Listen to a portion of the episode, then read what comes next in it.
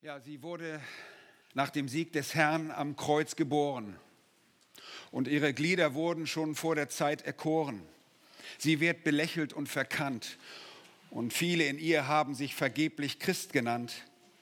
Sie ist heilig und geehrt und trotzdem haben Menschen sich gegen sie gewehrt. Sie wird gefürchtet und verfolgt und die finsteren Mächte hätten sie schon längst gern überrollt. Sie wird geliebt, aber dennoch oft vergeblich nur besucht und wisse nur, dass wer sie nicht liebt, bleibt ewiglich verflucht. Sie ist ewig und wird nicht vergehen, und doch wird so mancher ihren wahren Wert nie sehen. Sie ist uns Heimat und Zuhause, und über ihr wacht Gott ohne die kleinste Pause. Sie ist voll Sünder, so verdorben, und doch ist der Herr für sie gestorben. Sie verschwindet klein in der großen Menschenschar, und doch wird sie künftig aller Schöpfung offenbar. Die Gemeinde des lebendigen Gottes. Nun, wir wollen uns an diesem Wochenende mit diesem Thema des, der Gemeinde des lebendigen Gottes beschäftigen und uns das ansehen. Und obwohl wir nicht umfassend und alles ausführen können und beleuchten können, das ist offensichtlich, so glaube ich und vertraue ich darauf, dass diese Seminare uns alle zum Segen werden. Äh, alle, die wir hier heute und auch morgen noch stehen werden, wir lieben die Gemeinde Jesu Christi. Und ich möchte ein kurzes Zeugnis darüber abgehen, wie ich die Gemeinde Jesu Christi liebgewonnen habe. Ich bin selbst in einem baptistischen äh, Hintergrund aufgewachsen und äh, habe als kleines Kind bereits das Wort Gottes hören dürfen.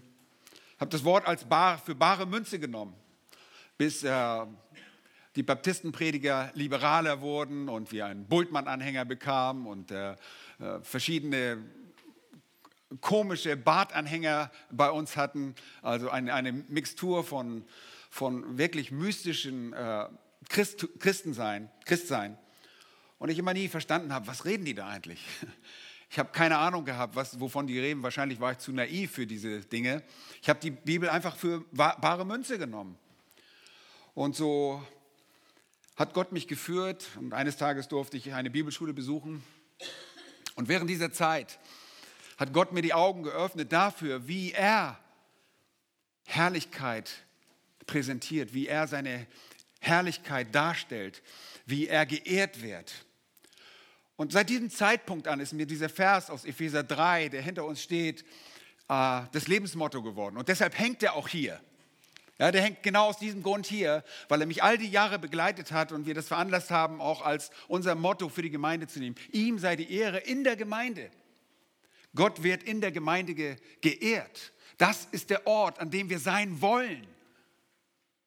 Das ist nicht nur, wo wir zu Besuch mal hingehen, sondern wir sind Teil seines Leibes, der Gemeinde.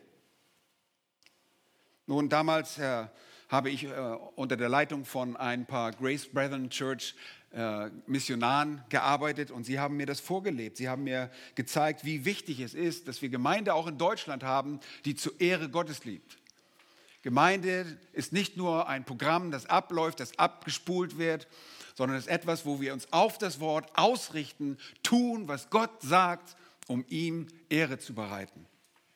Es geht auch nicht darum, dass wir möglichst viele Menschen versammeln dass wir möglichst viele Menschen anziehen und damit irgendwo unser Stolz untermauern können, den wir alle irgendwo haben. Nein, es geht darum, dass Gott geehrt wird, dass er sich freut daran, dass sein Plan für diese Menschheit umgesetzt wird. Nun, die Gründung der Gemeinde, wir sehen in der Bibel, wie vor allem Anfänger, die Anfänge vor dem Gegenspieler äh, bezweifelt werden, wie die Anfänge bezweifelt werden und bekämpft werden. Ehrlehren werden darüber verbreitet und die Geschichtlichkeit der Ereignisse wird in Frage gestellt. Ganz besonders gegenüber den Anfängen, die wir in der Bibel sehen. Wir denken nur an, das, an die Genesis, an das erste Buch Moses und an die Schöpfung.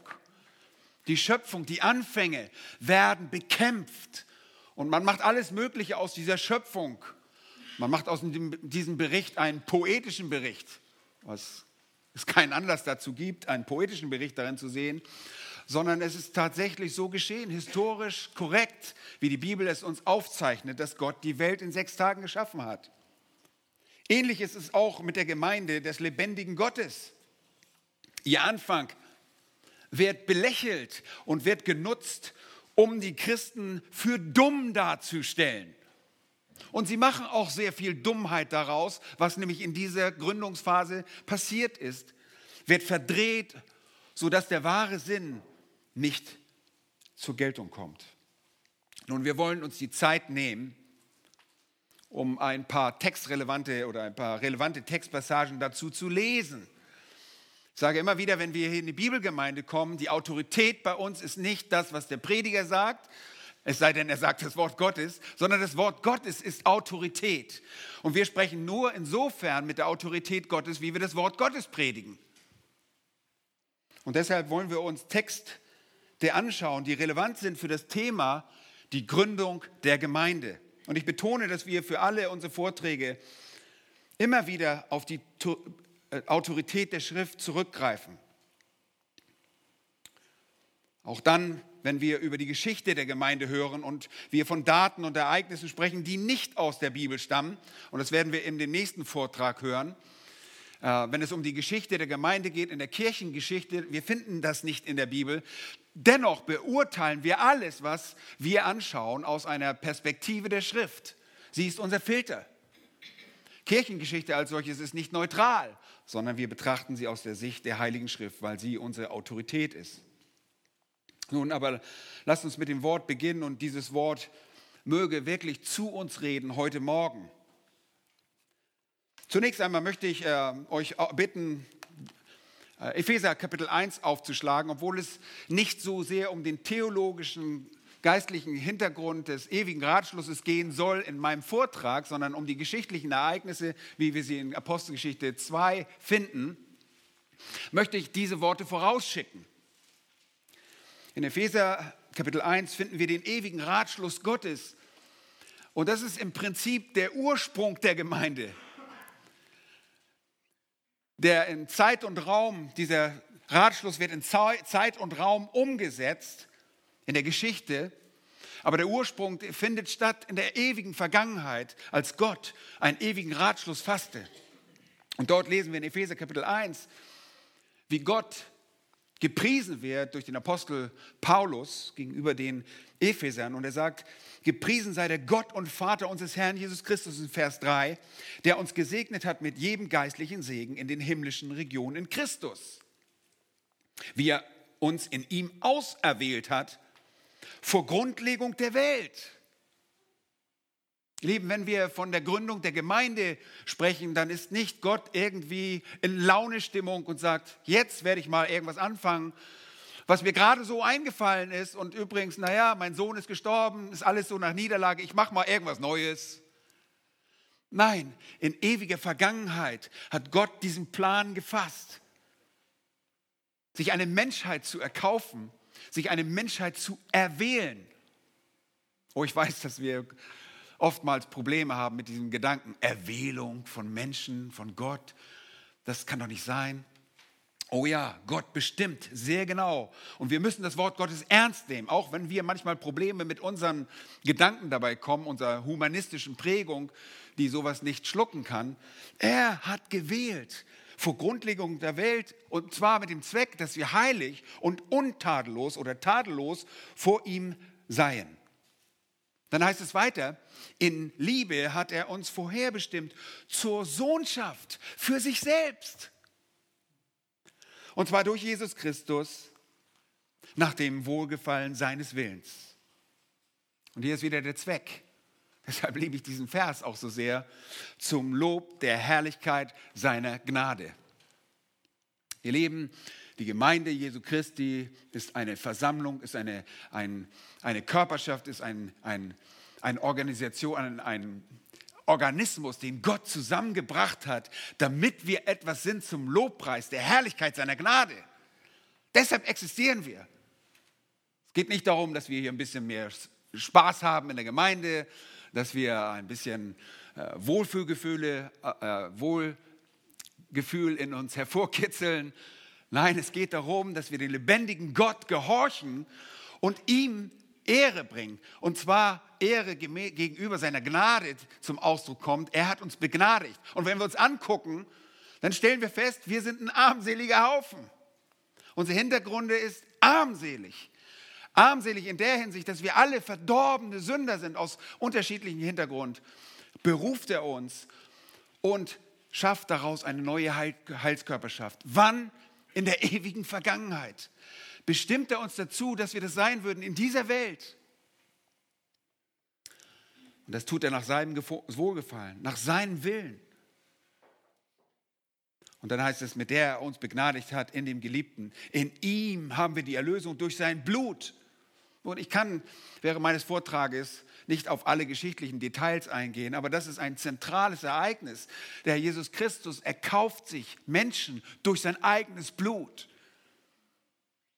Das bedeutet, dass er nicht einen Preis an den Satan bezahlt, sondern dass er den Preis bezahlt, den Gott fordert. Der Gott fordert eine Gerechtigkeit, die der Mensch nicht erfüllen kann. Wir sind Sünder, wir sind als Sünder geboren und leben auch als Sünder. Und wir fallen ständig wieder in Sünder, selbst als Christen tun wir das. Und deshalb musste der Herr Jesus Christus eine Gerechtigkeit selbst erwirken. Er kam aus der Herrlichkeit des Vaters auf die Erde er lebte ein perfektes, heiliges Leben hier und wurde anstelle von uns gestraft am Kreuz auf Golgatha, sodass wir durch den Glauben die Gerechtigkeit des Sohnes bekamen, die uns zugeschrieben wurde, während unsere Sünde auf ihn gelegt wurde. Was für ein wunderbarer Tausch. Und das ist die Grundlage der Gemeinde. Und sie findet in der ewigen Vergangenheit statt, dieser Plan.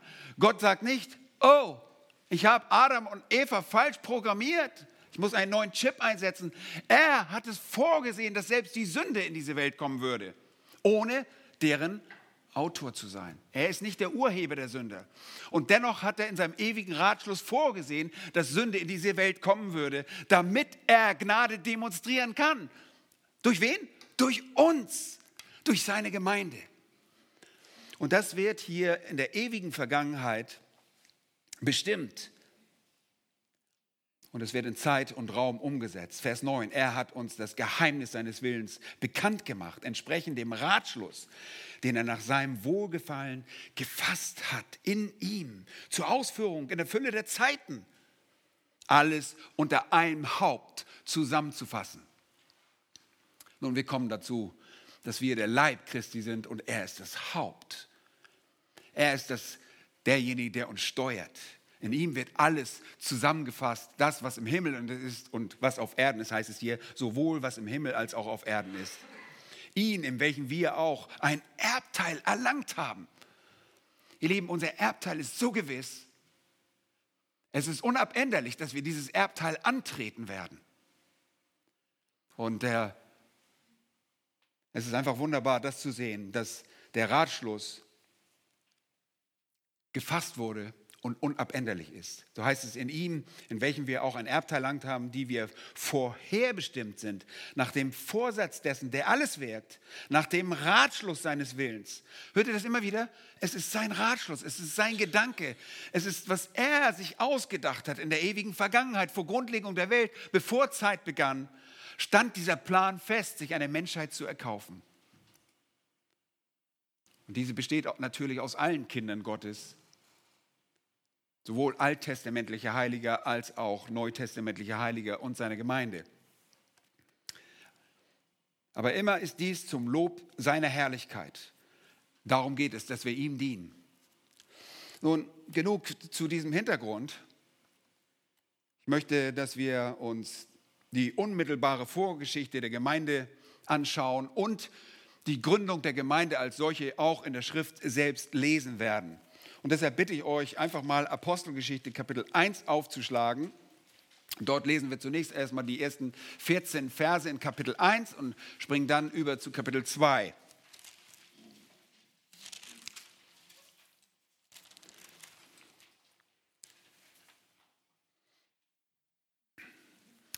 Apostelgeschichte Kapitel 1,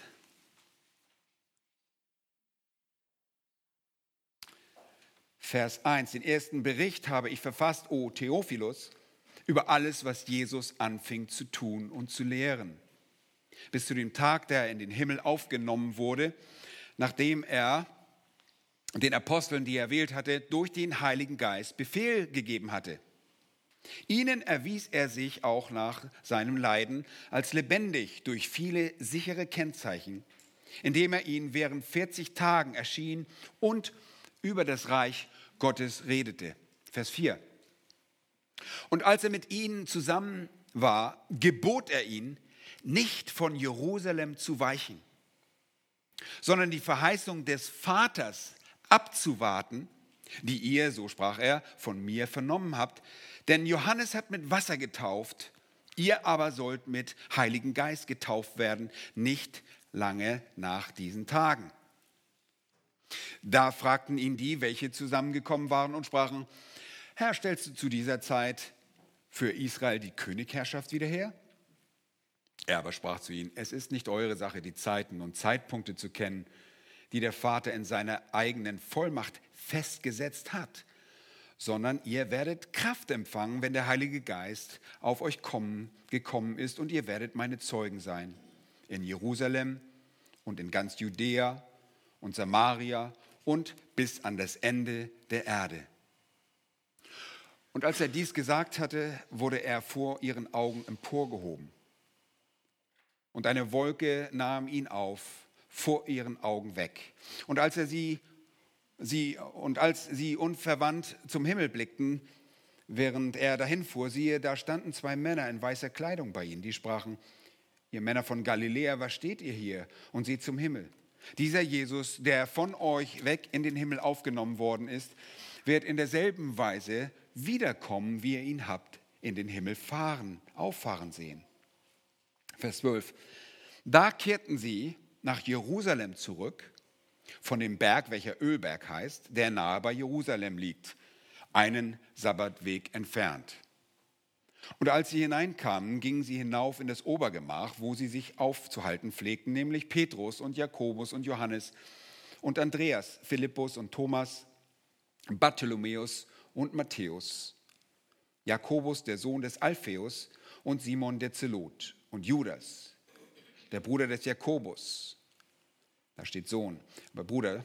Die, diese alle blieben beständig und einmütig im Gebet und Flehen zusammen mit den Frauen und Maria, der Mutter Jesu, und mit seinen Brüdern. Soweit in Kapitel 1.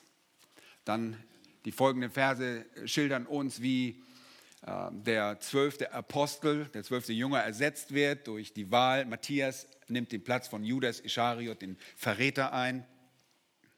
Und wir lesen jetzt weiter in Kapitel 2. Und hier kommen wir direkt zu dem historischen Ereignis der Gründung der neutestamentlichen Gemeinde. Und da heißt es, und als der Tag der Pfingsten sich erfüllte, waren sie alle einmütig beisammen. Und es entstand plötzlich vom Himmel her ein Brausen, wie von einem daherfahrenden gewaltigen Wind, und erfüllte das ganze Haus, in dem sie saßen. Und er erschien ihnen, es erschienen ihnen Zungen wie von Feuer, die sich zerteilten und sich auf jeden von ihnen setzten. Und sie wurden alle vom Heiligen Geist erfüllt und fingen an, in anderen Sprachen zu reden, wie der Geist es ihnen auszusprechen gab. Es wohnten aber in Jerusalem Juden gottesfürchtige Männer aus allen Heidenvölkern unter dem Himmel. Als nun dieses Getöse entstand, kam die Menge zusammen und wurde bestürzt. Denn jeder hörte sie in seiner eigenen Sprache reden. Sie entsetzten sich aber alle, verwunderten sich und sprachen zueinander, siehe, sind diese, die da reden, nicht alle Galiläer? Wieso hören wir sie dann jeder in unserer eigenen Sprache, in der wir geboren wurden? Parther und Meder und Elamiter und wir Bewohner von Mesopotamien, Judäa und Kappadokien, Pontus und Asia, Phrygien und Pamphylien, Ägypten und von den Gegenden Libyens bei Kyrene und die hier weilenden Römer, Juden und Proselyten, Kreter und Araber. Wir hören sie in unseren Sprachen die großen Taten Gottes verkünden. Und sie entsetzten sich alle und gerieten in Verlegenheit und sprachen einer zum anderen, was soll das wohl sein?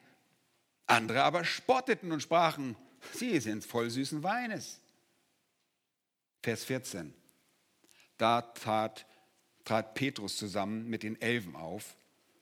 Er hob seine Stimme und sprach zu ihnen, ihr Männer von Judäa und ihr alle, die ihr in Jerusalem wohnt, das sollt ihr wissen. Und nun hört auf meine Worte, denn diese sind nicht berauscht, wie ihr meint. Es ist ja erst die dritte Stunde des Tages, sondern dies ist es, was durch den Propheten Joel gesagt worden ist. Und das wird geschehen in den letzten Tagen, spricht Gott, da werde ich ausgießen von meinem Geist auf alles Fleisch und alle Söhne und eure Töchter werden Weissagen und eure jungen Männer werden Gesichter sehen und eure Ältesten werden Träume haben. Ja, auch über meine Knechte und über meine Mägde werde ich jeden Tagen von meinem Geist ausgießen und sie werden Weissagen. Und ich will Wunder tun, oben am Himmel und unten auf Erden, Blut und Feuer und Rauchdampf. Die Sonne wird sich in Finsternis verwandeln und der Mond in Blut, ehe der große und herrliche Tag des Herrn kommt. Und es soll geschehen, jeder, der den Namen des Herrn anruft, wird errettet werden. Ihr Männer von Israel, hört diese Worte. Jesus, der Nazarener, ein Mann, der von Gott, von euch, euch gegenüber beglaubigt wurde durch Kräfte und Wunder und Zeichen, die Gott durch ihn in eurer Mitte wirkte, wie ihr auch selbst wisst, diesen der nach Gottes festgesetzten Ratschluss und Vorsehung dahingegeben worden, habt ihr genommen und durch die Hände der Gesetzlosen ans Kreuz geschlagen und getötet. Ihn hat Gott auferweckt, indem er die Wehen des Todes auflöste, weil es ja unmöglich war, dass er von ihm festgehalten würde. David nämlich sagt von ihm, ich sah den Herrn alle Zeit vor mir, denn es ist, er ist zu meiner Rechten, dass ich nicht wanke. Darum freute sich mein Herz und meine Zunge frohlockte. Zudem wird auch mein Fleisch auf Hoffnung ruhen. Denn du wirst meine Seele nicht dem Totenreich preisgeben und nicht zulassen, dass dein Heiliger die Verwesung sieht. Du hast mir die Wege des Lebens gezeigt. Du wirst mit, mich mit Freude erfüllen vor deinem Angesicht. Ihr Männer und Brüder, es sei mir erlaubt, freimütig zu euch zu reden von dem Stammvater David. Er ist gestorben und begraben und sein Grab ist unter uns bis zu diesem Tag. Da er nun ein Prophet war und wusste, dass Gott mit ihm mit einem Eid verheißen hatte, dass er aus der Frucht seiner Lenden, dem Fleisch nach, den Christus erwecken werde, damit er auf den, seinen Thron sitze, hat er vorausschauend von der Auferstehung des Christus geredet dass seine Seele nicht dem Totenreich preisgegeben worden ist und auch sein Fleisch die Verwesung nicht gesehen hat. Diesen Jesus hat Gott auferweckt. Dafür sind wir alle Zeugen. Nachdem er nun zur Rechten Gottes erhöht worden ist und die Verheißung des Heiligen Geistes empfangen hat von dem Vater, hat er dies ausgegossen, was ihr jetzt seht und hört. Denn nicht David ist in den Himmel aufgefahren, sondern er sagt selbst, der Herr sprach zu meinem Herrn, setze dich zu meiner Rechten, bis ich deine Feinde hinlege als Schemel für deine Füße. So soll nun das ganze Haus Israel mit Gewissheit erkennen, dass Gott ihn sowohl zum Herrn als auch zum Christus gemacht hat, eben diesen Jesus, den ihr gekreuzigt habt. Als sie aber das hörten, drang es ihnen durchs Herz Sie sprachen zu Petrus und den übrigen Aposteln, was sollen wir tun, ihr Männer und Brüder? Da sprach Petrus zu ihnen, tut Buße. Und jeder von euch lasse sich taufen auf den Namen Jesu Christi zur Vergebung der Sünden. So werdet ihr die Gabe des Heiligen Geistes empfangen. Denn euch gilt die Verheißung und euren Kindern und allen, die ferne sind, so viele der Herr, unser Gott, herzurufen wird. Und noch mit vielen anderen Worten gab er Zeugnis und ermahnte und sprach, lasst euch retten aus diesem verkehrten Geschlecht. Diejenigen, die nun bereitwillig sein Wort annahmen, ließen sich taufen und es wurden an jenem Tag etwa 3000 Seelen hinzugetan. Und sie blieben beständig in der Lehre der Apostel und in der Gemeinschaft und im Brotbrechen und in dem Gebeten. Es kam aber Furcht über alle Seelen und viele Wunder und Zeichen geschahen durch die Apostel. Alle Gläubigen waren aber beisammen und hatten alle Dinge gemeinsam. Sie verkauften die Güter und Besitzer und verteilten sie unter alle, je nachdem einer bedürftig war. Und jeden Tag waren sie beständig und einmütig im Tempel und brachen das Brot in den Häusern, nahmen die Speise mit Frohlocken und in Einfalt des Herzens. Sie lobten Gott und waren angesehen bei dem ganzen Volk. Der Herr aber tat täglich die zur Gemeinde hinzu, die gerettet wurden. Nun soweit die historischen Ereignisse um die Gründung der Gemeinde in Zeit und Raum. Die alttestamentliche Offenbarung war zuerst da und Gott sprach auf verschiedene Art und Weise zu den Menschen. Und man kann im Prinzip sagen, von dem Zeitalter Gottes des Vaters im Alten Testament sprechen, obwohl natürlich auch der Sohn und der Heilige Geist im Alten Testament gewirkt haben. Das versteht ihr sehr wohl. Trotzdem war das Augenmerk hauptsächlich auch auf den Vater. Als dann jedoch die Zeit erfüllt war, kam der Sohn. Nochmals, äh, ich möchte keine ganz strikte Unterscheidung machen, dass es im Alten Testament gab es diese sogenannten Christophanien oder besser Viophanien von griechisch Vios, äh, der Sohn, Sohneserscheinung. Und so hatte er sich als Sohn auch im Alten Testament offenbart, aber nicht umfassend offenbart. Und diese Art der Offenbarung geschah erst mit und nach seiner Fleischwerdung. Und der Sohn Gottes erfüllt seinen Auftrag. Er wurde wahrer Mensch und ich habe es erwähnt, er starb am Kreuz. Und drei Tage danach gab es tatsächlich seine leibliche Auferstehung. Jesus, der Sohn Gottes, besiegt den Tod. 40 Tage später geht er zurück in den Himmel, die Herrlichkeit des Vaters, zu der Herrlichkeit, die er bereits vor Grundlegung der Welt hatte. Er kehrt also zurück zur Herrlichkeit des Vaters. Und das geschieht durch die Himmelfahrt Jesu, von der wir auch gerade gelesen haben.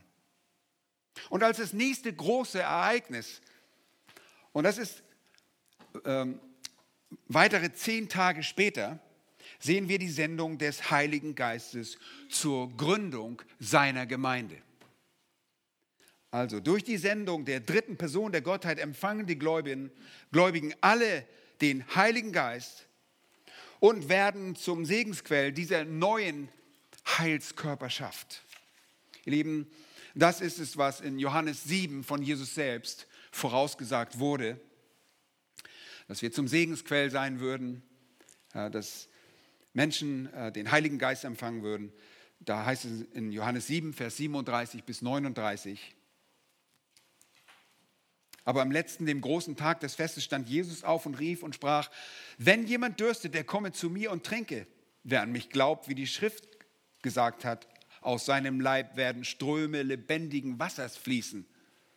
Und das sagte er aber von dem Geist, den die empfangen sollten, welche an ihn glauben. Denn der Heilige Geist war noch nicht da, weil Jesus noch nicht verherrlicht war. Jetzt ist er verherrlicht, jetzt ist er zurück bei seinem Vater. Und jetzt trifft genau dieses Ereignis ein, die Ausgießung des Heiligen Geistes, wie bereits auch in anderen Stellen vorausgesagt. Außerdem offenbarte Jesus auch vor seinem Tod etwas über diese neue Gemeinschaft, dass sie sein Werk sei. Und wir lieben diesen Vers ganz besonders, weil er allein der Erbauer der Gemeinde ist.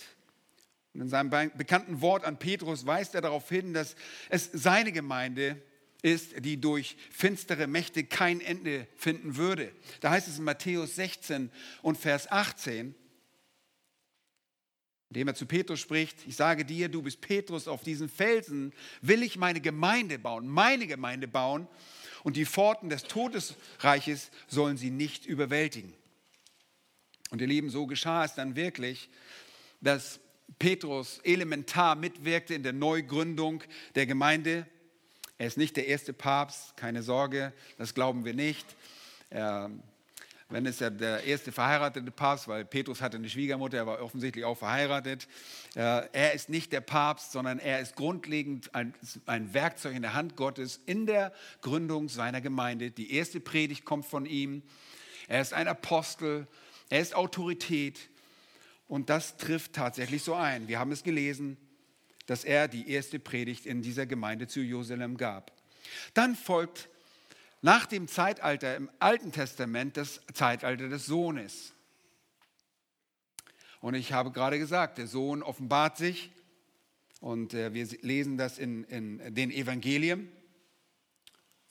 Und so geht es gewissermaßen durch die, kommt dieses Zeitalter des Sohnes, und bitte versteht das richtig im richtigen Kontext, geht diese Zeit zu Ende, in dem der Heilige Geist kommt. Sie geht aber nur in einem gewissen äh, Sinne zu Ende.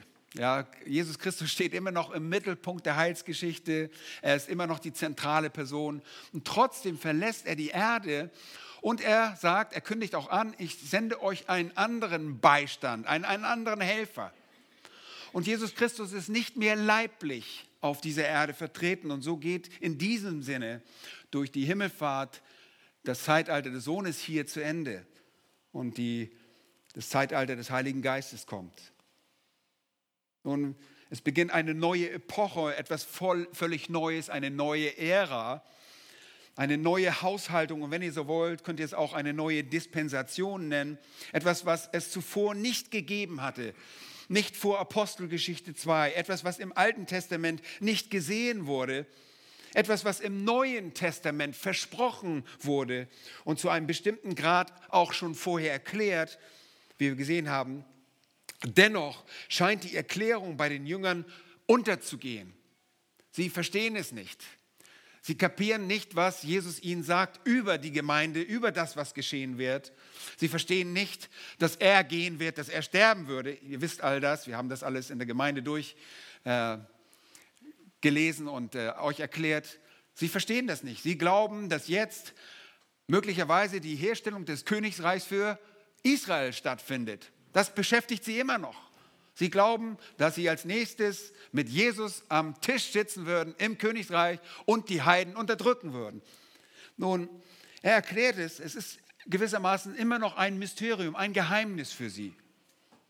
Bis zu diesem Zeitpunkt in der Apostelgeschichte war diese Gemeinde, diese neue Heilskörperschaft ein Mysterium, ein Geheimnis. Etwas, was bis zu diesem Zeitpunkt verborgen war. Und jetzt in Apostelgeschichte 2 sehen wir die Einführung der Offenbarung der Gemeinde, ihre Geburtsstunde und ihre Gründung. Okay? Das, was der Herr Jesus Christus, der Vater und der Heilige Geist in der ewigen Vergangenheit, im ewigen Ratschluss festgesetzt hatten, das spielt sich in der gesamten Heilsgeschichte ab. Aber auch dieser Punkt ist ein Punkt, der bereits vor Grundlegung der Welt festgesetzt wurde. Und was die Gemeinde ist, wie sie lebt, das entfaltet das Neue Testament in den Schriften von dort an. Bis hin zu ihrer Vollendung, von der wir am Sonntag noch hören werden, ihrer Verherrlichung und der Rolle, die sie spielt in der Errichtung des Königreiches und der Ewigkeit, danach im neuen Jerusalem, dem Reich Gottes, wie es uns in der Offenbarung aufgezeigt wird. Nun, wir erhalten in der Schrift sehr viele eindrückliche Beschreibungen der Gemeinde. Und ihr wisst, sie wird als die Braut des Herrn gesehen. Wir sehen sie als die Reben und wie sie mit Christus, dem Weinstock, verbunden sind. Wir sehen in ihr die Herde, für die Jesus der gute Hirte ist. Wir sehen in der Gemeinde Menschen, die Teil der noch verborgenen Regierung Gottes sind, die vom Sohn Gottes regiert werden. Die Gemeinde ist der Haushalt Gottes. Wir haben davon gesungen. Sie ist das Haus Gottes. Sie ist der Tempel. Sie ist die Familie Gottes, bestehend aus Söhnen durch Adoption und Wiedergeburt. Die Gemeinde Jesu ist ein geistlicher Tempel, in dem Gott selbst Wohnung genommen hat. Und dieser Tempel hat die Apostel und Propheten zur Grundlage mit dem Herrn Jesus Christus als dessen Eckstein. Genau das haben wir gesungen. Sie wird uns gezeigt als ein Leib. Und das nicht nur als irgendein Leib, sondern als der Leib Jesu Christi. Wobei das Haupt dieses Leibes Jesus Christus selbst ist. Und das, ihr Lieben, ist eine einzigartige Beschreibung der Kinder Gottes, der Gemeinde Jesu im Neuen Testament. Das hat es vorher nicht gegeben, diese organische Verbindung zwischen dem Herrn und seinen Kindern. Und im Alten Testament können wir wohl von Israel lesen als den Weinstock und als ein Königreich, als Haushalt und sogar als Familie, sogar als Ehefrau Gottes. Wir sehen Israel, wie es als Weinberg gebaut und von Gott gepflegt wird. Aber im Neuen Testament finden wir dieses einzigartige Bild des Leibes für die Gemeinde. Und die Gemeinde ist mit ihrem Herrn organisch verbunden und er ist ihr Lebensprinzip, durch den alles gewirkt wird. Er ist das Haupt der Gemeinde. Und das ist nachzulesen an vielen Stellen, besonders in den Paulusbriefen. Kolosser 1, Vers 18, 2, 18, Epheser 1, 10 haben wir auch gerade gelesen, in Vers 22, Epheser 4, 15, 5, 23. Von ihm geht alles aus. Und er vereint euch alle als Kinder Gottes. Er hat in der Gemeinde Juden und Heiden zu einem neuen Menschen geschaffen. So sagt er das zu den Ephesern in Epheser Kapitel 2. Einen neuen Menschen, ein weiteres Bild. Nicht mehr eine ethnische Gruppe, ein ethnisches Volk, sondern er hat die Zwischenwand der Umzäunung und Trennung, die zwischen den Juden und Nationen bestanden hat, abgebrochen. Wir sind eine neue und nur eine Heilskörperschaft. Deshalb ist es auch unsinnig, wenn wir von messianischen Juden sprechen und sie sich absondern von der Gemeinde des lebendigen Gottes. Messianische Juden ist ein verkehrter Ausdruck. Sie sollten jüdische Christen heißen. Christus ist die neue Identität, nicht das Judentum. Christus vereint. Und er hat aus beiden eins gemacht. Wenn wir anfangen, uns wieder zu trennen, dann ist genau das Gegenteil Teil von dem erreicht, was Christus erreichen wollte, indem er nämlich eins machte. Nun, er hat aus beiden Juden und Heiden diese neue Heilskörperschaft der Gemeinde geschaffen, diesen neuen Menschen ein Leib. Und jeder, der zu der Gemeinde dieser neutestamentlichen Heilskörperschaft gehört, wird vom Geist Gottes bewohnt und wurde in der Kraft des Heiligen Geistes in den Leib hineingefügt. Das ist es, was der Herr Jesus versprochen hatte. Bitte geht nochmal zurück zur Apostelgeschichte 1, Vers 5.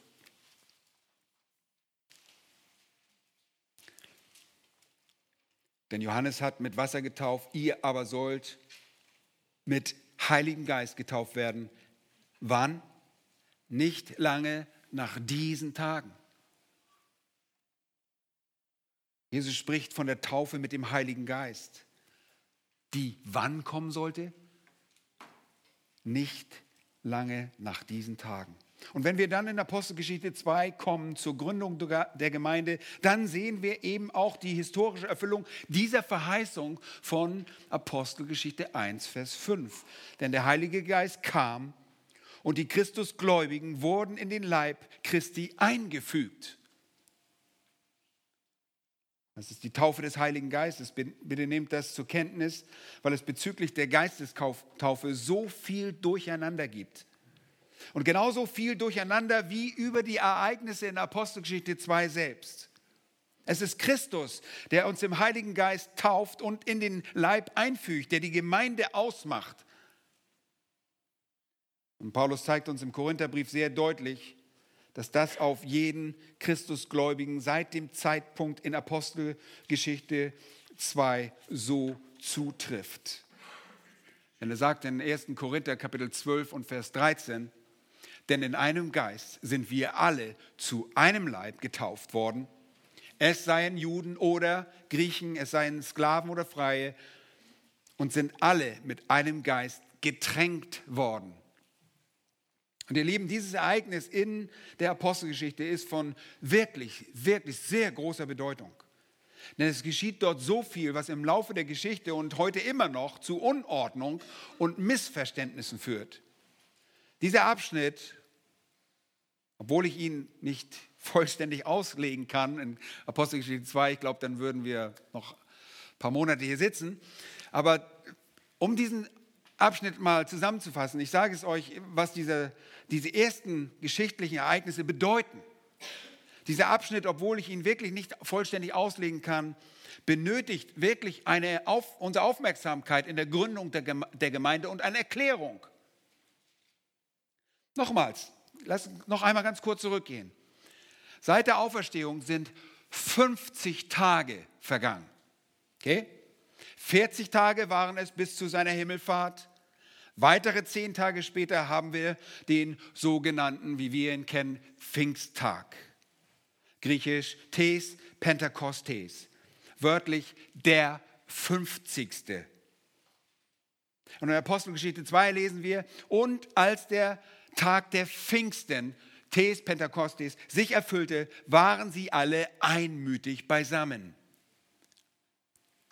Nun, dieses Zusammenbleiben war ein Akt des Gehorsams von Seiten der Nachfolger der Jünger Jesu. Sie verteilten sich nicht über das ganze Land, sondern sie verweilten in der Hauptstadt, denn das hatte Jesus selbst befohlen. Nämlich wo, haben wir gerade gelesen, zurück ein Kapitel, Kapitel 1, Vers 4. Da sagt er, und als er mit ihnen zusammengekommen war, gebot er ihnen, nicht von Jerusalem zu weichen. Er sagt ihnen, bleibt dort was sollen sie? Sondern die Verheißung des Vaters abzuwarten, die ihr, so sprach er, von mir vernommen habt. Diese Verheißung. Und so erfüllt sich diese Verheißung, die Verheißung der Sendung des Heiligen Geistes, wie wir sie zum Beispiel auch aus den Evangelien kennen. Jesus wiederholt es des Öfteren im oberen Saal, so zum Beispiel in, vor seinem Tod in äh, Johannes Kapitel 15 und Vers 26. Dort sagt er, wenn der Beistand kommen wird, den ich euch vom Vater senden werde, der Geist der Wahrheit, der vom Vater ausgeht, so wird der von mir Zeugnis geben. Und er nannte den Heiligen Geist Beistand oder Helfer und er würde kommen, weil Jesus ihn vom Vater senden würde, den Geist der Wahrheit, der vom Vater ausgehen sollte. Und sie taten also, was Jesus sagte. Und nach ihrer Rückkehr vom Ölberg gehen sie zurück nach Jerusalem. Schaut nochmal Kapitel 1, Vers 13 und 14. Und als sie hineinkamen, dieses Hineinkamen ist das Hineinkommen nach Jerusalem, gingen sie hinauf in das Obergemach, wo sie sich aufzuhalten pflegten, nämlich Petrus und jetzt werden uns die Jünger aufgezählt, plus andere, die sich zu ihnen gesellten, zusammen mit Frauen, mit den Frauen und Maria, der Mutter Jesu und seinen Brüdern. Übrigens hier auch schon die Brüder Jesu dabei, die während seines irdischen Dienstes noch ungläubig waren. Sie glaubten nämlich nicht an ihn. Nach der Auferstehung kommen sie zum Glauben. Und ich glaube, hier ist auch Jakobus dabei. Nur mein Augenmerk darauf gesetzt, weil ich Jakobusbrief äh, unterrichte.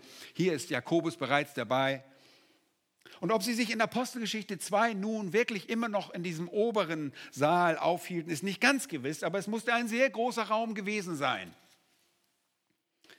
Es ist also gut möglich, dass dies das Obergemach aus Kapitel 1 war, in dem sie sich gemäß Vers 15, Kapitel 1, Vers 15 mit 120 Personen versammelten. Und in Kapitel 2 sind sie nun alle einmütig beisammen.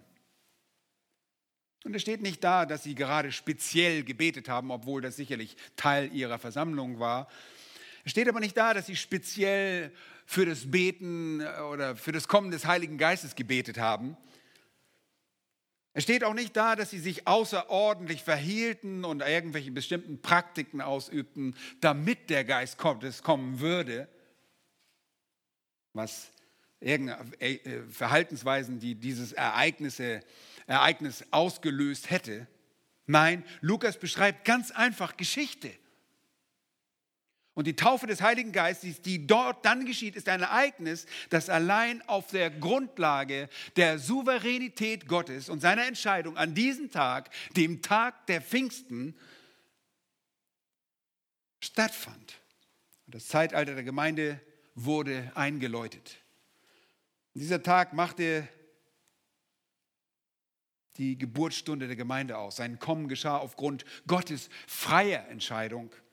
Nicht etwa, weil die Jünger Jesu dieses Ereignis herbeigebetet hätten oder sich außergewöhnlich verhielten.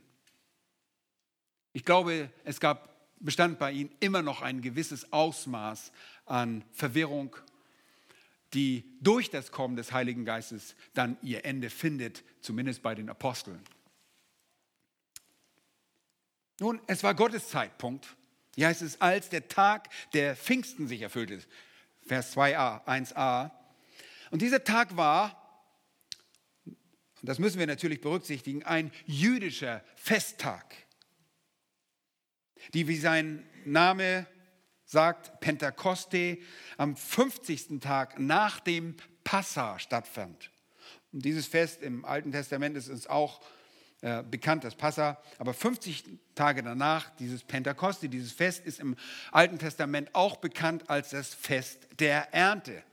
Nachzulesen in 2. Mose 23 und Vers 16. In 2. Mose 34 und Vers 22 ist es als das Fest der Wochen bekannt, das sogenannte Shavuot. Es sind nämlich sieben Wochen und ein Tag danach. Sieben mal sieben, 49 und ein Tag sind 50. Der 50. ist das Pentakoste. Und in 4. Mose 28, 26 wird das Pfingstfest auch als der Tag der Erstlinge bekannt. Nun, das sind alles Bezeichnungen für ein und dasselbe Fest, das Pfingstfest, das wir so kennen, das Pentekoste. Dieses Fest erinnert an die Erstlinge, an die der Weizenernte, die Erstlinge der Weizenernte, die vom Volk Israel zu diesem Zeitpunkt dargebracht wurden. Das war Anlass zur Feier, wenn man an diese Erstlingsernte dachte, sie darbrachte und feierte. Traditionell und nach dem Exil der babylonischen Gefangenschaft wurde das Fest der Ernte, das Pentekosti von den Juden auch als das Fest der Toragebung gefeiert. Das finden wir immer noch an. In dem talmudischen Traktat Psika Sutrata heißt es, Zitat, 50 Tage vergehen, bevor sich aus der Apfelblüte eine Frucht entwickelt. 50 Tage wartete das Volk Israel in der Wüste, bevor es die Tore aus der Hand des Herrn empfing. Zitat Ende. Nun, die Aussage bezieht sich darauf, dass die Israeliten nach ihrer eigenen Berechnung das Gesetz etwa 50 Tage nach dem Auszug aus Ägypten erhielten und sie deshalb auch an diesem Tage es als Gesetzgebung feiern. Nun, in Apostelgeschichte 2 sehen wir das genaue Timing des Heiligen Geistes. Der genaue Zeitpunkt wird vom, von Gott selbst bestimmt. Eben präzise an diesem 50. Tag nach dem Pesach, dem Passa, der Pfingsten souverän äh, äh, bestimmt worden ist, um die Bilder des Alten Testaments, die Schatten, die Dinge, die kommen sollten, zu erfüllen. Deshalb wählt er genau diesen Tag. Und es war Gottes eigener Zeitplan, der das Kommen des Heiligen Geistes an diesem Tag bestimmte. Und ich kann es nur immer wieder betonen, es war nicht durch das Verhalten der Jünger, sie beteten es nicht herbei, sie verhielten sich nicht auf eine besondere Art und Weise, sondern es war Gottes souveräne Wille, dass es an diesem Tag geschieht, damit die Bilder des Alten Testaments erfüllt werden. Nun, das Kommen des Heiligen Geistes am Tag der Pfingsten war also souverän geplant. Und diese Feste sind im Prinzip alles Bilder für die Werke des Herrn Jesus Christus. Alle Feste, die wir kennen, sind gewisse Bilder und die erfüllen sich in einer gewissen Weise neutestamentlich. Und das kennen wir bereits nur als Beispiel von unserem Herrn, der am Tag des Pesachfestes, des Passa, gestorben ist. Und was wird zu dem makellosen Lamm Gottes? Okay? Die Opferlämmer die die Juden bei ihrem Passa schlachten würden, waren das Bild oder der Schatten für unseren Herrn Jesus Christus, der an diesem Tag des Passas für uns gestorben ist. Es ist sehr interessant, in 3. Mose 23 die Details über die jüdischen Feste, seine Feste, so wie Jahwe Gott sie für sein Volk für sich angeordnet hatte, nachzulesen. Und dort äh, stehen auch Anweisungen über diesen Tag der Juden, das Fest der Ernte, das Pfingstfest. Nun, zuvor lesen wir dort in 3. Mose 23 auch von dem 14. Tag des ersten Monats. Das ist der Monat Nisan, beziehungsweise nach dem alten Kalender der Monat Abib. Dass die Israeliten zur Abendzeit des Passa des Herrn, so heißt es in 3. Mose 23, Vers 5, dass sie es am Abend haben sollten. Und noch einmal, es war das Fest, an dem sich Israel an die Befreiung aus Ägypten erinnerte. Besonders in Erinnerung war ihnen dabei die Rettung der Erstgeborenen der Israeliten. Die weshalb geschah? Die geschah, weil israelitischen Familien ein Lamm geschlachteten, das stellvertretend für sie starb. Und als Jahwe in der Nacht alle Erstgeburt schlug, ging er an den Häusern vorüber, und zwar überall, wo er Blut dieses Lammes an den Pfosten und an der Oberschwelle der Haustüren fand, in Ägypten und auch im Land Gosen. Dort ging er vorüber und dort starb nicht der Erstgeborene. Überall, wo dieses Blut nicht war, starben die Erstgeborenen. Passa bedeutet vorübergehen. Jesus wurde das Lamm Gottes, welches stellvertretend unsere Sünde trägt. Nun, eng verbunden mit dem Passa in 3. Mose 23,6 weiter heißt es, und am 15. Tag desselben Monats ist das Fest der ungesäuerten Brote für Jahwe. Das sollt ihr sieben Tage lang, und vielmehr da sollt ihr sieben Tage lang ungesäuertes Brot essen. Und das Fest der ungesäuerten Brote, das wir aus 2. Mose 12 kennen und auch aus 3. Mose 23, ist ein Bild von Jesus, der vollkommen ist. Es ist das vollkommene Brot des Lebens für diejenigen, die es als makelloses Lamm, die er als makelloses Gotteslamm erlöst hat. Und dieses Fest ging dann über sieben Tage von Sonntag zu Sonntag. Und an dem Sonntag gleich nach dem Sabbatfest, man hat den Eindruck, die feiern nur, aber so war es nicht, gab es zeitlich ein weiteres Fest. Und das ist das Fest der Erstlingsgarbe nicht zu verwechseln mit dem Erntefest Pfingsten. Das Fest der Erstlingsgabe könnt ihr nachlesen in 3. Mose 23, die Verse 10 bis 14. Diese Darbringung der Erstlingsgabe, einer Gabe von Gerste, die im Land zuerst geendet wurde, es ist nämlich so, dass die erste, die, die Gerste in dem Land zuerst wächst, und zwar im Monat Abib, der Monat Abib heißt auch grüne Ehren, gab es diesen Abschnitt, diesen, diesen Abschnitt äh, dieser Garbe.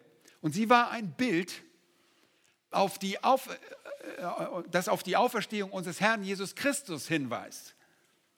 Da heißt es in 1. Korinther 15 und Vers 20, nun aber ist Christus aus den Toten auferweckt, er ist der Erstling der Entschlafenen geworden.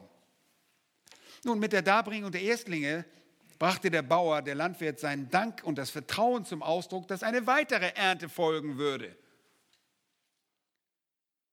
So ist dieses Bild auch sehr treffend für das Bild der Auferstehung. Lieben, er ist der Erstling. Jesus, der Erstling, ist auferstanden. Deshalb werden auch wir auferstehen, weil er auferstanden ist. Der Erstling Christus und danach weitere Kinder Gottes. Nun, das Passa war also ein Bild für den Tod unseres Herrn, das Fest der Erstlingsgabe ein Bild der Auferstehung. Dann heißt es in 1. Mose 23, in den Versen 15 und 16, danach, das heißt also nach dem Passa, sollt ihr euch vom Tag nach dem Sabbat, von dem Tag, da ihr die Webegarbe darbringt, das ist diese Erstlingsgabe, sieben volle Wochen abzählen. Okay? Sieben Wochen bis zu dem Tag, der auf den siebten Sabbat folgt. Nämlich 50 Tage sollt ihr zählen und dann Jahwe ein neues Speisopfer darbringen. Und wie ich schon sagte, war dies das Fest der Ernte. Das Pfingstfest ist das Fest der Ernte. Die Ernte hatte begonnen 50 Tage vorher mit der Gerste und die Erstlingsgabe war von der Gerste. Jetzt ist das Fest der Ernte. Nicht mehr das Fest der Gerstenernte beziehungsweise der Erstlingsgabe. Nein, jetzt kommt die Zeit des Getreides. Es war jetzt das Fest der Weizenernte und die Erstlinge dieser Ernte stammten jetzt vom Weizen und wurden Jahwe in Form von Broten dargebracht. Schaut in den Text, da heißt es in, in diesem Kapitel Vers 17, ihr sollt nämlich aus euren Wohnungen zwei Webebrote bringen Webebrot ist die, die Art der Darbringung. Von zwei Zehntel Eva Feinmehl zubereitet, die sollen gesäuert gebacken werden als Erstlinge für Jahwe. Und äh, in 2. Mose 34, 22 lesen wir ergänzend, du sollst das Fest der Wochen, das ist das Pfingstfest, deshalb ist es so wichtig, dass wir die verschiedenen Begrifflichkeiten kennen. Das Fest der Wochen ist das Pfingstfest. Das Fest der Wochen halten mit den Erstlingen der Weizenernte. Okay? Ich bin nicht so ein äh, toller Landwirt, dass ich das alles weiß. Das sagt uns die Bibel selbst. Die Bibel macht klar, was für eine Gabe das ist, was für eine Erstling, welche äh, Hingabe dort geschehen soll. Und bitte nehmt Kenntnis davon, dass die ganze Ernte noch nicht eingefahren war, sondern diese Darbringung schaut auf die kommende Ernte. Es war somit auch ein Fest der freudigen Erwartung, genau wie zuvor mit der Gerste, auf eine kommende Ernte, aber auch auf die Vollendung der begonnenen Ernte. Seht ihr, und deshalb wurde das Pfingstfest mit den Erstlingen in Verbindung gebracht. Warum? Weil nicht die ganze Ernte eingebracht worden ist, sondern nur der erste Ertrag. Ihre Vollendung wurde somit erwartet, bis sie vollständig abgeschlossen war. Und so auch am Pfingstfest im geistlichen Sinne. Das Kommen des Heiligen Geistes war der Beginn einer kommenden Ära, einer kommenden Ernte. Und im gewissen Sinne waren die Gläubigen, die an diesem Tag anwesend waren und die überhaupt Juden, die Erstlinge einer noch folgenden geistlichen Ernte. Und der Geist wurde damit auch für den Gläubigen zur Garantie gegeben zur vollständigen Errettung. Okay, ich hoffe, ihr könnt mir folgen. Die Erstlinge, die gegeben werden bei diesem Fest der Weizenernte, weisen darauf hin, dass es noch eine Vollendung dieser Weizenernte geben wird. So ist das Geben des Heiligen Geistes ein Anfang. Und Paulus macht es auch sehr deutlich, der Geist Gottes ist uns gegeben worden als ein Angeld, als ein Siegel, als ein Unterpfand für unsere kommende Erlösung. Der Geist Gottes wurde den Gläubigen gegeben als eine Garantie dafür, dass wir auch eines Tages in der Zukunft am Tag des Herrn erlöst werden, am Tag unseres Todes erlöst werden. Wir warten noch auf den Tag, unserer Verherrlichung und die Garantie unserer Verherrlichung ist uns gegeben worden, ist diesen Menschen in Apostelgeschichte 2 gegeben worden. Der Geist Gottes ist das Unterpfand. Und er wurde gewissermaßen, äh, man sagt im Griechischen zum Arabon, das Unterpfand, ein Angeld. Und es war eine Vorauszahlung durch die der Geber sich zur Aushändigung der ganzen Summe beziehungsweise zur Vertragserfüllung verpflichtete. Und hier ist Gott, er gibt den Heiligen Geist und er verpflichtet sich zur Vollendung seiner Gemeinde. Er verpflichtete sich, das Werk zu Ende zu bringen. Und das wird Gott tun, der sich durch seinen Geist verpflichtete, der damit verhieß, dass seine Vorauszahlung vollendet wird. Es wird eine vollständige Ernte geben, es wird auch eine vollständige Erlösung geben. Es werden auch andere Früchte folgen, aber es wird auch in dem Einzelnen eine vollständige Erlösung und komplette Vollendung geben. Gott, der Vater, gibt durch die Sendung des Heiligen Geistes ein Versprechen ab, dass deine Vollendung garantiert ist, deine künftige Erlösung. Nun, an dem Tag verhielt es sich so, eigentlich wollte ich eine Pause einlegen, ich muss durchmachen, damit ich die Zeit schärfe. Äh, plötzlich kommt vom Himmel ein leites Brausen. Und das ist der Ursprungsort dieses Brausens, der Himmel. Vom Himmel kommt ein Geräusch, das sich wie ein Wind anhört. Nicht irgendein Wind, sondern das Geräusch eines Sturmes. Aber es gab gar keinen Wind zu spüren sondern es wird hier lediglich das Geräusch beschrieben, das sich wie ein Wirbelsturm anhörte, ein explosionsartiges Geräusch. Ja? Ich kann das gut nachmachen, oder? Ja. Es war wirklich ein explosionsartiges Geräusch, das überall für die Versammelten wahrnehmbar war. Es war gewissermaßen der Atem Gottes. Und dieses Geräusch erfüllte das ganze Haus, in dem sie saßen. Nicht nur einen Raum, sondern wir erfahren, dass sie sich in einem Haus versammelten und es dort offensichtlich diesen großen Raum gab, wie es der Obersaal gewesen sein musste. Und dieses Brausen nun erfüllte das ganze Haus und sie hörten alle dieses laute Brausen, das dem Geräusch eines Wirbelsturmes gleich war. Nun, ich habe das noch nicht miterlebt, aber von Leuten, die das erlebt haben, habe ich mir sagen lassen, dass es wirklich so ein lautes, explosionsartiges Geräusch ist. Und dann lesen wir in Vers 3, und es erschienen ihnen Zungen, wie von Feuer, die sich zerteilten und sich auf jeden von ihnen setzten. Nun, zu dieser ähm, akustischen Komponente des Brausens kommt jetzt ein visuelles Ereignis dazu. Sie sehen plötzlich und unerwartet mehrere Zungen, die wie kleine brennende Feuer aussehen und diese zerteilen sich und setzen sich auf jeden einzelnen von ihnen. Und ihr braucht keine Anzeigen, das waren keine tatsächlichen gespaltenen Zungen aus Fleisch und auch nicht ein tatsächliches Feuer, sondern hier ist ein visuelles Ereignis und die Anwesenden spüren dabei gar nichts. Sie hören und sehen, aber es ist kein gefühltes Ereignis. Vers 4 klärt uns durch die Offenbarung Gottes darüber auf, was hier geschehen ist. Und sie wurden alle vom Heiligen Geist erfüllt und begingen an, in anderen Sprachen zu reden, wie der Geist ihnen auszusprechen gab. Und nun mit diesem übernatürlichen Phänomen des Brausens und der Erscheinung von feurigen Zungen geht eine göttliche Offenbarung in Erfüllung.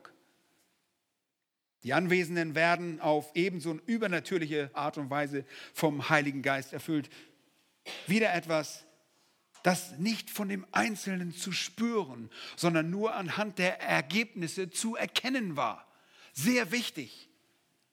Denn sie fingen an, in anderen Sprachen wörtlich in Zungen zu reden, was auch die Symbolik der Zungen erklärt. Sie begannen Fremdsprachen zu sprechen.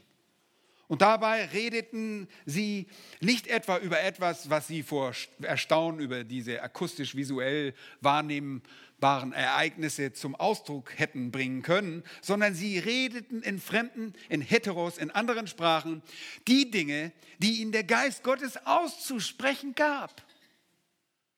Die haben nicht auf einmal gesagt, what's going on here? No. Die haben einfach gesagt, was Gott ihnen auszusprechen gab. Und sie verkündigt die großen Sprachen Gottes. Wir lesen ab Vers, die großen Taten Gottes, ab Vers 5. Es wohnten aber in Jerusalem Juden, gottesfürchtige Männer aus aller Heidenvölker unter dem Himmel.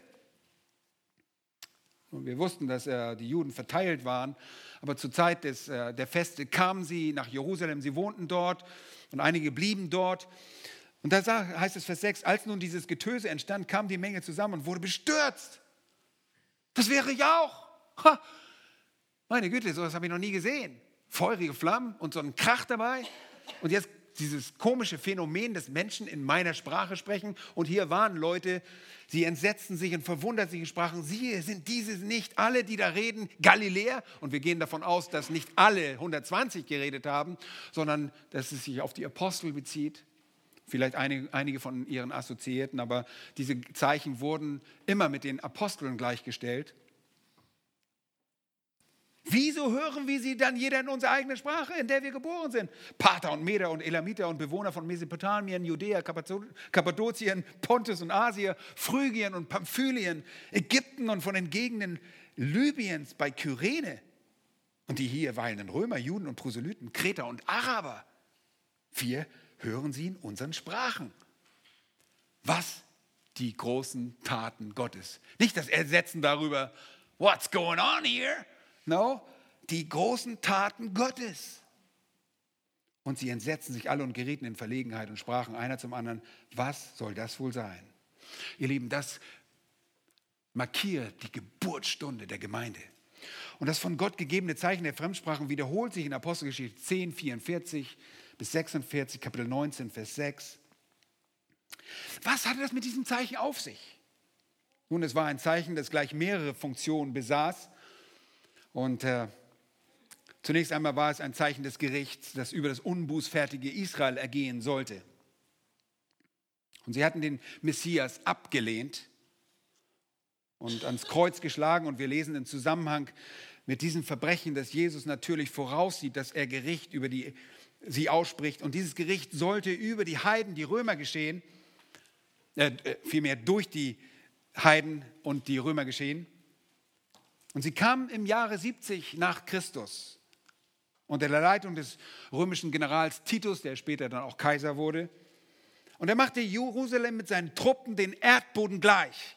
Und Jesu Worte aus Lukas werden bestätigt und erfüllt. Da heißt es im Vers 41 in Lukas 19, Und als er näher in die Stadt kam, weinte er über sie und sprach, wenn doch auch du erkannt hättest, wenigstens doch an diesem deinem Tag, was zu deinem Frieden dient. Nun aber ist es vor deinen Augen verborgen, denn es werden Tage über dich kommen, da deine Feinde einen Wall um dich aufschütten, dich ringsum einschließen und von allen Seiten bedrängen werden und sie werden dich dem Erdboden gleich machen. Auch deine Kinder in dir und dir keinen Stein auf dem anderen lassen, weil du die Zeit deiner Heimsuchung nicht erkannt hast. Ihr wisst, der Herr kam in sein Eigentum, aber sie nahmen ihn nicht auf. Nun, was hat das mit den Sprachen der Apostelgeschichte 2 zu tun? Nun, lasst uns das ansehen. Schlagt einmal 1. Korinther 14 auf. 1. Korinther 14. Und wir lesen dort ab Vers 17, und Paulus übt gerade Kritik an den Durcheinander der Gemeinde zu Korinth, besonders an den falschen Verständnis der Sprachengabe und erklärt auf, dass die Dinge, die in der Gemeinde geschehen, zur Erbauung des Leibes geschehen sollen. Und dann heißt es in Vers 17, oh, du magst wohl schön Dank sagen, aber der andere wird nicht erbaut. Vers 18, ich danke meinem Gott, dass ich mehr in Sprachen rede als ihr alle. Aber in der Gemeinde will ich lieber fünf Worte mit meinem Verstand reden, damit ich auch andere unterweise als zehntausend Worte in einer Sprache. Ihr Brüder, werdet nicht Kinder im Verständnis, sondern in der Bosheit seid unmüdige im Verständnis, aber werdet erwachsen. Vers 21, achtet auf diesen Vers. Im Gesetz steht geschrieben, ich will mit fremden Sprachen und mit fremden Lippen zu diesem Volk reden, aber auch so werden sie nicht auf mich hören, spricht der Herr. Darum dienen die Sprachen, also diese Fremdsprachen. Übrigens immer, wenn die Sprachen in der Bibel erwähnt werden, handelt es sich um wahre Sprachen, um Fremdsprachen. Niemals um irgendein Gelalle, um irgendein Getaumel, Getummel oder ein, ein Ge, Ge, Gemurmel. Es sind immer verständliche Sprachen, die angesprochen werden. Nun, er sagt, darum dienen diese Sprachen als ein Zeichen. Die Sprachen sind ein Zeichen. Und zwar nicht für die Gläubigen, sondern für die Ungläubigen. Die Weissagung aber ist nicht für die Ungläubigen, sondern für die Gläubigen. Seht ihr, die Gabe der Fremdsprachen wurde erstens falsch verstanden und falsch praktiziert und zweitens wurde ihr eigentlicher Zweck nicht erkannt. Und auch wir wundern uns zunächst einmal, was dort in Apostelgeschichte 2 passiert. Warum schickt Gott die begleitenden Zeichen des Getöses von Sturm und feurigen Zungen, die sich zerteilen? Und auf jeden Einzelnen niedersetzen. Warum sprechen die Apostel in Fremdsprachen zu den Hörern? Was hat das auf sich? Nun, in Vers 21 lesen wir ein Zitat, etwas, was Paulus mit eigenen Worten wiedergibt aus Jesaja 28, Kapitel, 11, äh, Kapitel 28, Verse 11 und 12.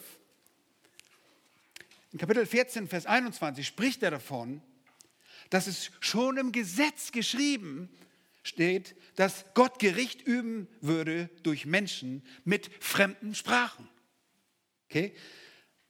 Mit eigenen Worten gibt er das also wieder, dass Jahwe Gott Jahrhunderte zuvor bereits angekündigte, dass er eines Tages Menschen mit anderen Zungen, das heißt fremdsprachige Ausländer, als Zeichen benutzen wird für das ungläubige Israel, und zwar für solche, die nicht auf ihn hören würden.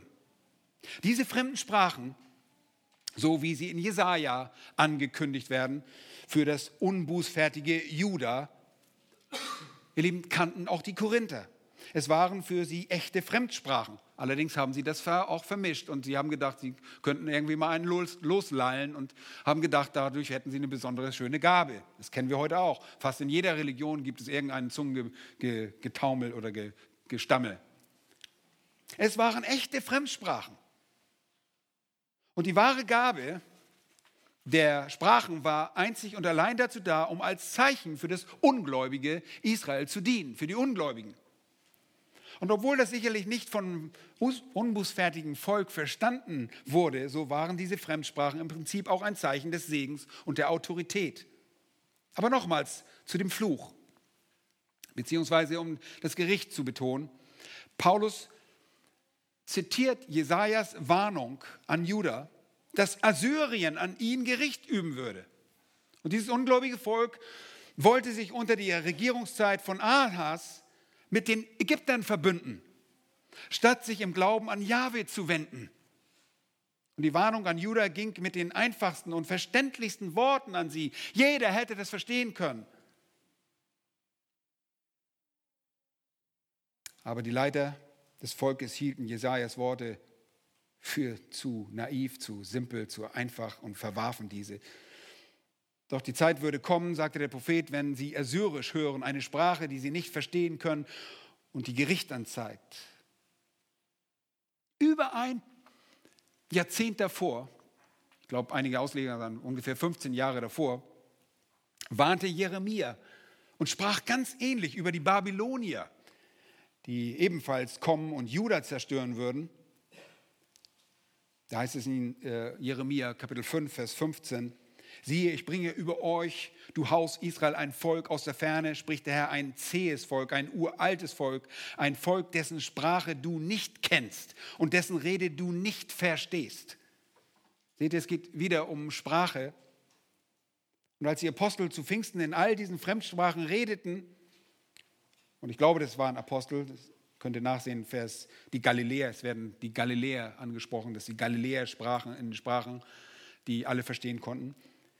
Und als die Apostel zu Pfingsten sprachen, hätten die Juden wissen müssen, dass ein ähnliches Gericht, das zuvor durch die Assyrer und dann durch die babylonische Gefangenschaft historisch erfüllt wurde, erneut über sie kommen würde. Und sie hatten gerade den Messias gekreuzigt, den Schöpfer dieser Welt gekreuzigt.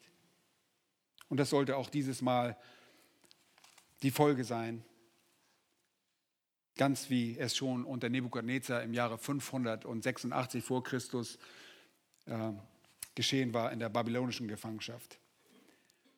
Ihr Lieben, was ich betonen möchte dabei ist, dass diese Fremdsprachen, diese Fremdländer über Israel immer Gericht andeutete. Und das wird auch bereits in der Tora im fünften Buch Mose, Kapitel 28, die Verse 47 bis 50 angedeutet, dass Israel aufgrund ihres Ungehorsams von fremdländischen Nationen gerichtet wird. Da heißt es, dafür, dass du Jahwe dein Gott nicht gedient hast mit fröhlichem Herzen und bereitwilligem Herzen, 5. Mose 28, als du allen Überfluss hattest, musst du deinen Feinden, die Jahwe gegen dich senden wird, dienen in Hunger und Durst, in Blöße und in Mangel an allem. Und er wird ein, eisernes Joch an deinen Hals legen, bis er dich vertilgt hat. Jahwe wird ein Volk aus der Ferne gegen dich aufbieten, am Ende der Erde, das wie ein Adler daherfliegt, ein Volk, dessen Sprache du nicht verstehen kannst, ein Volk mit hartem Angesicht, das keine Rücksicht kennt gegen den Greis und mit dem Knaben kein Erbarmen hat. Seht ihr, dieses Fremdsprachenreden war ein Gerichtszeichen und es wird heute so verdreht und alles Mögliche da reingelegt. Nun, es war nicht nur ein, ich muss es kurz machen, es war nicht nur ein Zeichen des Gerichts, es war auch ein Hinweis dafür, dass die Botschaft künftig über den eigentlichen ursprünglichen Kreis der Empfänger hinausgehen würde an die Heiden. Das Evangelium sollte den Heiden verkündigt werden. Seht ihr, Paulus sagt im Römerbrief, er fragt, sind die Israeliten gestrauchelt, damit sie fallen sollten? Das sei ferne. Sondern ihr Fall wurde das Heil der, den Heiden, durch den Fall wurde den, das Heil den Heiden zuteil, um sie zur Eifersucht zu, rein, zu reizen. Israel soll zur Eifersucht gereizt werden. Sie fielen, sie versagten, sie wurden rausgerissen, sie wurden ausgerissen aus dem Ölbaum und ein unnatürliche Zweige wurden hineingesetzt. Die Gemeinde, die Nation, wurden mit den Juden, den gläubigen Nationen, es gibt einen Überrest von gläubigen Juden, in eine neue Heilskörperschaft gesetzt. Und das ist der Zeichen des Segens, der mit, damit einhergeht. Es ist auch ein Zeichen der Autorität, denn diese Zeichen geschahen nicht durch jedermann, sondern immer in Verbindung mit den Aposteln und ihren Verbündeten. Äh, es heißt in 2. Korinther 12, Vers 12, die Zeichen eines Apostels sind unter euch gewirkt worden in aller Geduld, in Zeichen und Wundern und Kraftwirkung. Heute habe ich manchmal den Eindruck, jeder glaubt, er kann irgendwie ein Wunderheiler sein oder sonst irgendwas. Ihr Lieben, das war für die Zeit der Apostel. Sie taten Zeichen und Wunder, sie sprachen diese Sprachen, so wie der Geist Gottes ihnen das zuteil gab. Nun, zurück zu dem historischen Ereignis. Ja, sie wurden alle vom Heiligen Geist erfüllt. Und das ist erst Teil 1. Ich mache hinterher noch weiter. Nein, ich, ich habe leider keinen zweiten Teil. Aber ich bin auch später angefangen, stimmt's? Sagt mal alle ja? ja. Gut, okay, gut. Sie wurden alle vom Heiligen Geist erfüllt und fingen an, an anderen Sprachen zu reden, wie der Geist es ihnen auszusprechen gab. Nun, die Gläubigen wurden alle individuell vom Heiligen Geist getränkt, so wie einst der Schwamm, den man Jesus gab, das ist das gleiche Wort, der mit Essig gefüllt war. Sie waren durch, durchtränkt, sie waren voll damit. Und wenn etwas voll ist, dann haben sie den Heiligen Geist. Der Heilige Geist wohnt in ihnen. Und ihr Lieben, der Bezug und die Einwohnung das Bewohnen des Heiligen Geistes in dem Leben des Menschen ist ein Kennzeichen eines jeden Gläubigen, der zur Gemeinde Jesus Christus gehören sollte. Es ist kein zweites Ereignis. Man kriegt vielleicht in der Übergangszeit der Apostelgeschichte den Eindruck, dass es irgendwie ein zweites Ereignis wird. Nein, Paulus macht es sehr deutlich, dass wer den Geist Gottes nicht hat, nicht sein Kind ist. Und das damit verbundene Erfülltsein ist das Kennzeichen der vollen Ergebenheit. Als Kinder Gottes sind wir nicht leider nicht immer erfüllt mit dem Geist. Wir haben den Geist, er wird uns auch nicht verlassen, aber wir betrüben ihn manchmal. Wir dämpfen ihn, wir schränken ihn ein. So kann Gott nicht ganz durch uns wirken, wie er wirken möchte. Aber das Erfülltsein spricht von Ergebenheit. Und sie waren ergeben. Und es spricht nicht etwa von einer begabten Gruppe von Menschen, die besonders gebetet haben oder besonders elitär sind. Nein, dies ist das normative Geschehen im Leben eines wahrhaft Gläubigen. Jeder, der zum Glauben kommt, bekommt den Heiligen Geist als Bewohner seines Leibes. Und da der Mensch am Tag seiner Umkehr auch Christus ergeben ist, wird er gleichzeitig auch mit dem Geist erfüllt. Weil wir unter der Last unserer Sünde zerbrechen und uns ihm ganz ausliefern. Lieben, nur eine Rettung haben zu wollen in den Himmel, ohne Christus als Herrn anzunehmen, gibt es nicht. Das ist eine Ehelehre. Wir müssen uns ihm ganz ausliefern. Er ist Herr. Er ist Christus, der Herr und Retter. Nun, Paulus sagte es in 1. Korinther 12 und 13, dass wir getränkt worden sind in einem Geist, zu einem Leib. der Geist des Christus, der Heilige Geist, der Geist des Herrn, der Geist der Wahrheit, des Trostes, der Heilige Geist der Verheißung, der jetzt entsprechend dieser Verheißung als Kraft aus der Höhe in jeden Gläubigen hineinkommt und ihn äh, befähigt, das zu tun, was Gott von ihm erwartet.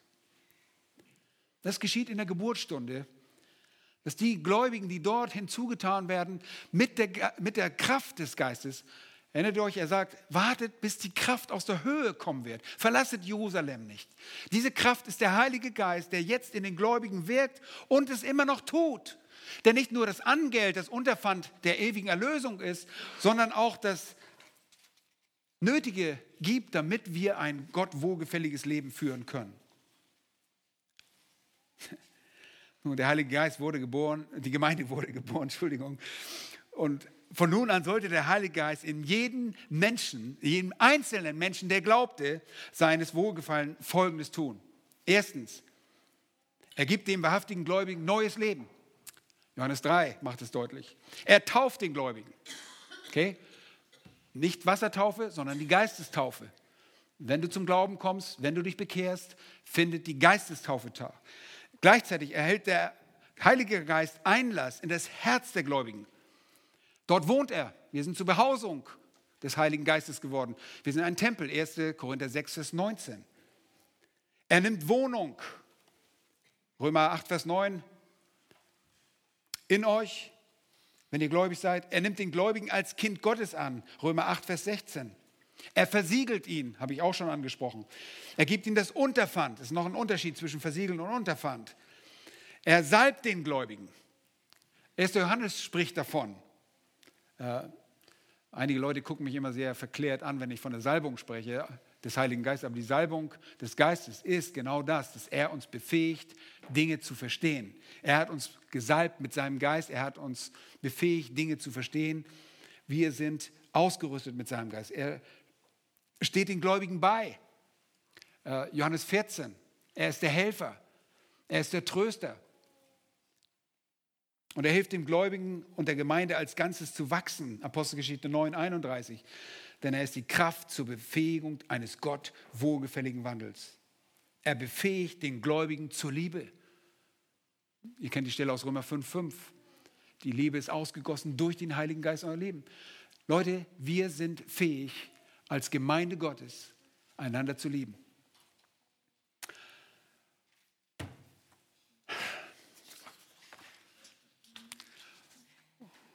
Ja, ich kann nichts mehr sagen dazu. Das zweite, zweite Teil muss wegfallen. Ist in Ordnung.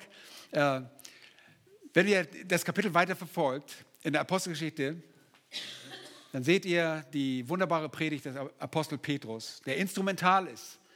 Und wie Gott ihn gebraucht bei der Verkündigung des Evangeliums. Und wie dieses Wort Gottes die Herzen durchbohrt und Buße getan wird. Und das ist das Kennzeichen einer neuen Gemeindegründung. Jetzt wird aufgerufen, umzukehren, um sich zu Jesus zu wenden. Das gab es vorher nicht. Und Gott segnet das. Und er baut seine Gemeinde. Und er tut es in einer souveränen Art und Weise. Er wählt aus, wen er will. Es ist nicht denjenigen, den wir uns aussuchen. Es ist nicht derjenige, der aufgrund unserer ausgeklügelten Missionsstrategie, unserer raffinierten Worte, sondern es ist durch sein Wort, das er benutzt, wenn wir es benutzen, um Menschen von der Wahrheit zu überzeugen. Und so baut er seine Gemeinde und so hat er es von Anfang an seit der Gründung getan. Und da hat sich nichts dran geändert.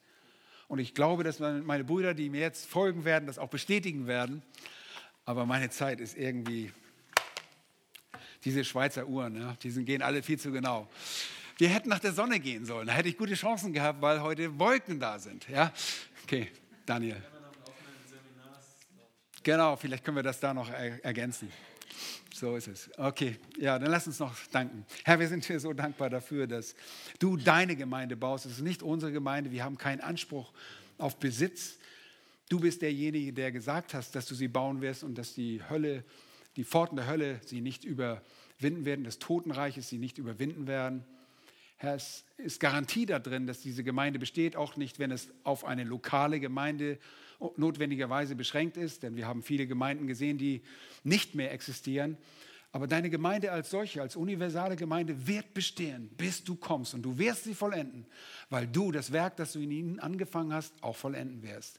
Und dafür danken wir dir. Danken dir für den Einblick, den wir haben in die Ursprünge und deinen Plan, den du wunderbar ausgeführt hast. Wir loben und preisen dich in Jesu Namen. Amen. Amen.